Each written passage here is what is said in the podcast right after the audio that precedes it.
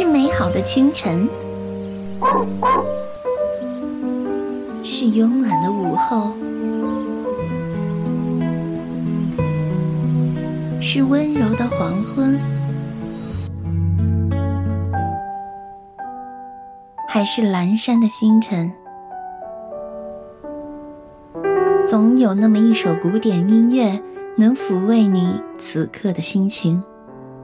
你可以在音符间触碰时间的步伐，捕捉灵感的尾巴，回想记忆的过往，或幸福，或快乐，或悲伤，或难过，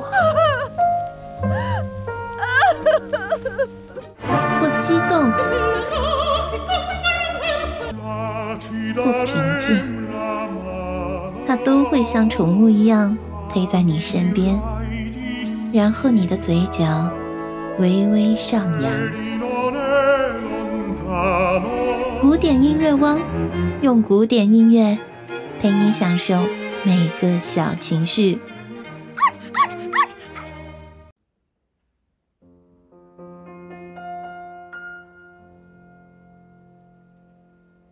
古典音乐汪，大家好，欢迎来到古典音乐汪第二十一期，我是妍妍公主。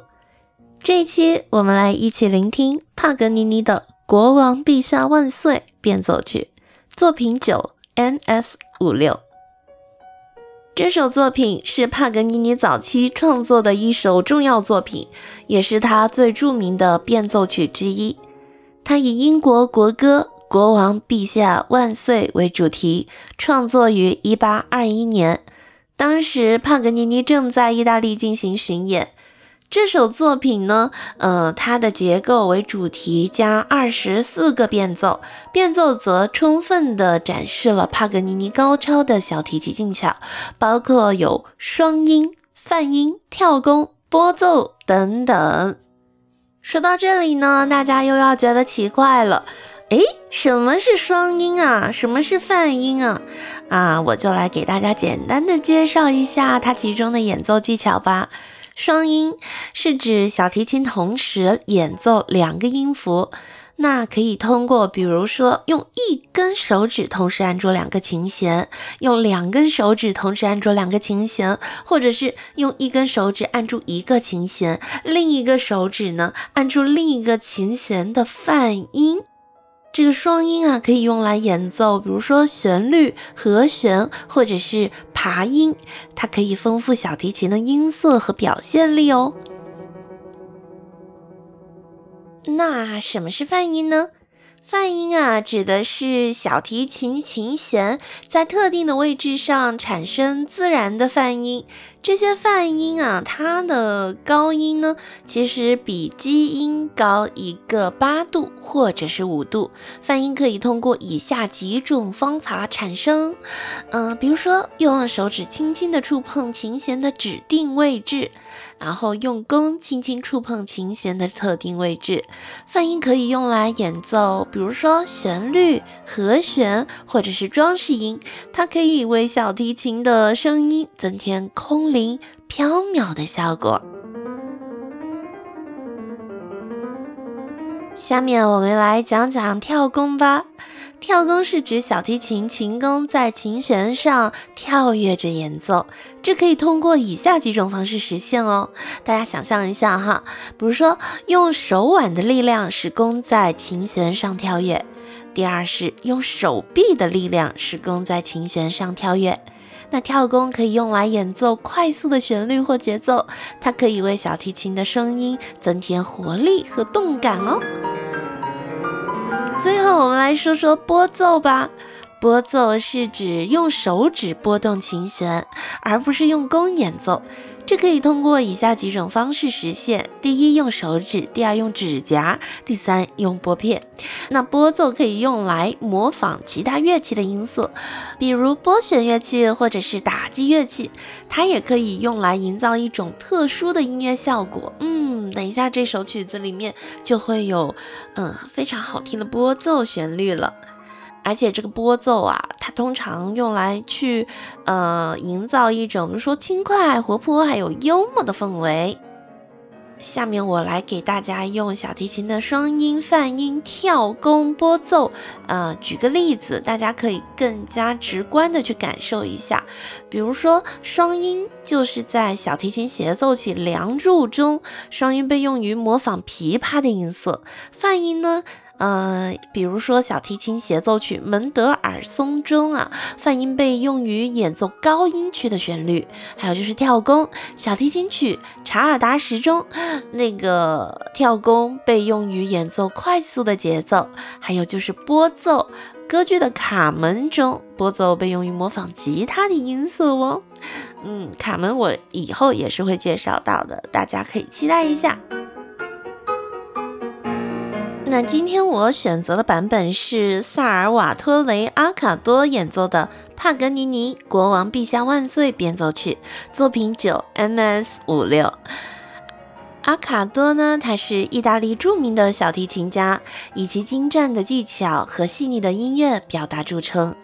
嗯，在阿卡多的演奏中，我们可以听到他高超的小提琴技巧，他的双音、泛音、跳弓、拨奏等技巧都非常的娴熟。将帕格尼尼这首作品的炫技性展现得淋漓尽致，同时阿卡多的演奏也非常注重音乐性，他对主题的处理非常的细腻，将“国王陛下万岁”这首国歌的庄严和雄壮表现得非常到位。下面我们一起来听听看阿卡多对这些技巧的诠释吧。同时，我们来鉴定一下哪些变奏用了双音，哪些变奏用了跳弓，然后哪些变奏用了拨奏或者是泛音呢？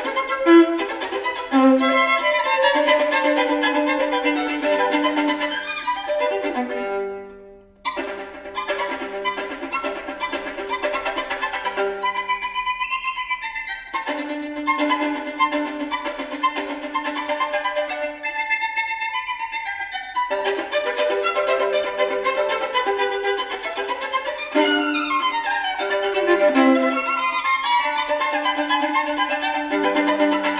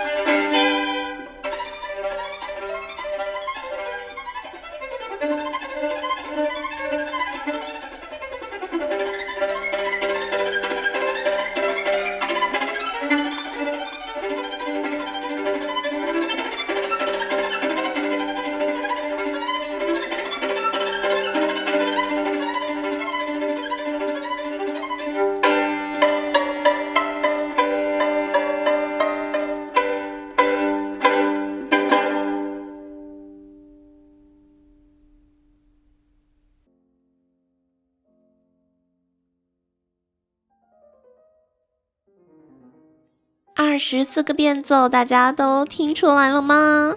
好了，本期的古典音乐汪就到这里，我们下期节目再见吧。当然，大家有想要听、想要介绍的歌曲，也可以留言给我哟。拜拜，好梦啊！